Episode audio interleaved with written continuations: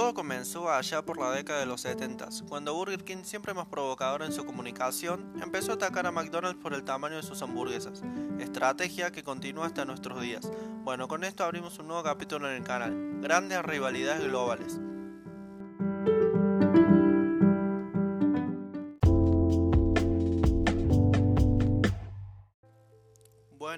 Que nada, ¿cómo están? Buenas tardes, buenos días, buenas noches, depende de la hora en la que estén escuchando esto. Después de tanto tiempo, después de casi un mes creo, no ni idea, este, volvemos a hacer un nuevo episodio. Bueno, dejando esto de lado, vamos directamente con el tema que son grandes rivalidades globales. Empecemos con el primer punto.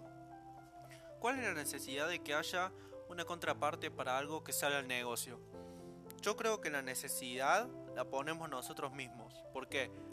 Para tener opciones de qué elegir, porque si hay un solo producto de una sola rama, ponele gaseosas y hay un solo producto, yo creo que nosotros este, no nos gustaría. Entonces nosotros, ya sea por términos económicos, porque no te alcanzaría para X gaseosa, o por tema de gusto, que capaz no te gusta, pero por eso nosotros mismos ponemos este, eso de una contraparte este, sale una nueva gaseosa y te encanta, te gusta, este, no sale tan cara y todo eso, nosotros inmediatamente le empezamos a comparar con gaseosa de su estilo, como ponerle una gaseosa de cola, le empezamos a comparar con Coca-Cola y con Pepsi, porque es algo normal, algo normal más que todo de nosotros como personas, es algo que ya tenemos inculcado en el cerebro y que por más que hagamos lo que hagamos, eso ya va a estar ahí, va a seguir siendo así por años de los años. Pero no solamente para, para el ejemplo que acabo de dar de comida, eh, de bebidas quiero decir, sino para todo, fútbol, este, Maradona, Messi, Argentina, Brasil, Inglaterra, España, este, deportes, que fútbol o volei, fútbol, básquet, fútbol, rugby. Y así siempre tratamos de nosotros mismos encontrar una contraparte para algo que ya existe porque simplemente no nos gusta eso o simplemente no nos llama la atención y por eso. Entonces, yo pienso que hay influye otros en que existe una contraparte, porque las empresas largan el producto en sí o lo que sea y bueno, ellos lo van comercializando y nosotros mismos somos los que lo consumimos lo que demandamos más del producto y después nosotros mismos la posicionamos como competencia directa de X marca. No es que la empresa sale directamente, pone sale una nueva gaseosa. Y no es que la propaganda te dice este nueva gaseosa, este mejores que Coca, por así decirlo. No, nosotros la posicionamos en un lugar que nosotros mismos decimos, bueno, esta gaseosa podría competir perfectamente con Coca-Cola, por esto, por esto y por esto. Entonces, lo que pasa es que las empresas empiezan a producir más y más y más y más y en los nuevos eslogans, en los nuevos spots o lo que sea, ahí ellos recién toman ese esa cosa de decirse sí, mira, llega a igualar o llegar al nivel de, de X producto. Pasando al siguiente punto que es, ¿qué tanto influye el marketing en todo esto? A opinión personal, yo creo que el marketing influye muchísimo. ¿Por qué? Ahora me voy a explicar. Porque simplemente todo lo que nosotros consumimos entra primero por los ojos. Siempre va a entrar primero por los ojos. Vos ves tal gaseosa y ya por la pinta que tiene, que vos acabas de ver, decís, bueno, me la tomaría. Y sin embargo no la probaste, no sabes si es rica, si es fea, ni nada, pero ya te dan unas ganas. Entonces vos ves una propaganda, este, en una página web, un anuncio de YouTube y todo y ya te impacta. Lo único que me parece que siga habiendo marketing innecesariamente como en el tema del marketing radial. Que ya el marketing radial no tiene tanto peso como antes. ¿Por qué? Porque el mundo está en constante evolución, en constante progreso y entonces ya no, no es algo que consumamos tanto la radio. Porque si bien hay cosas como Spotify o esta misma plataforma, que te permite escuchar contenido de otra gente y todo, este, ya dejamos la radio de lado.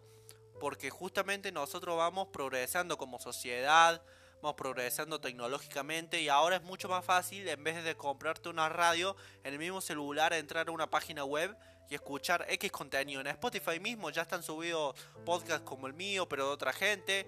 Hay programas de radio en el mismo Spotify, como te digo.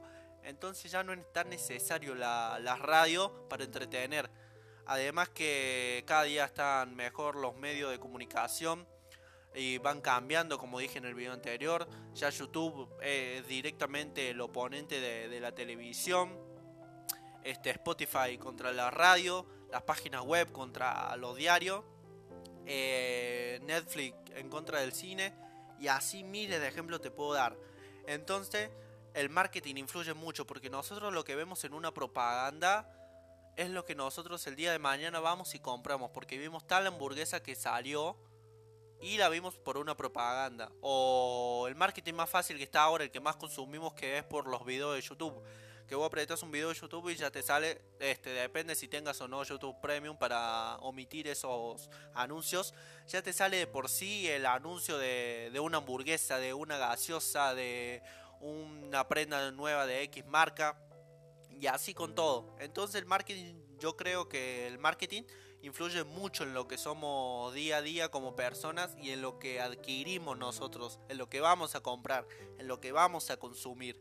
Me parece que eso este, siempre toda la vida existió antes capaz con los diarios, antes capaz mucho sí, marketing radial, pero ahora ya no tanto. Pero igual el marketing sigue siendo tan influyente como antes. Pero lo que pasa es que ahora fue evolucionando, fue progresando. Ya ahora vende más un marketing digital como el de YouTube, con marketing radial auditivo como el de, el de la radio. Pasando al siguiente punto que es, ¿por qué hasta el día de hoy esto sucede? Yo creo que esto va conectado con el primer punto, que es que porque nosotros tenemos la necesidad de poner una contraparte a todo. Yo creo que por eso siguen existiendo las grandes rivalidades globales, porque nosotros siempre vamos a buscar este, este contra este, y así pero en todos los ámbitos, como bien decía antes.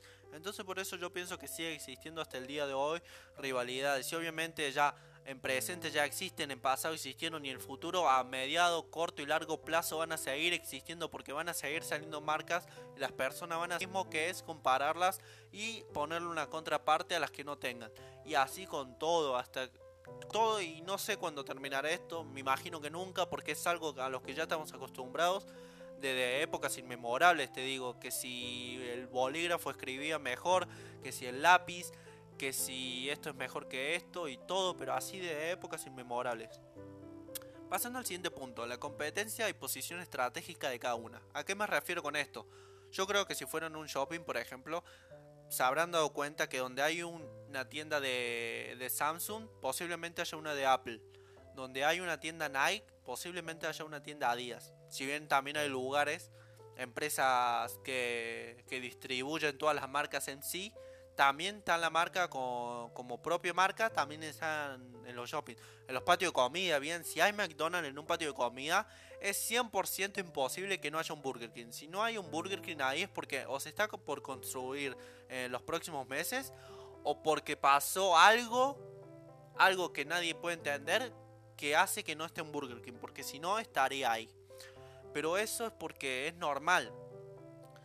Y pasando al último punto que son juicios y cosas legales por imitaciones.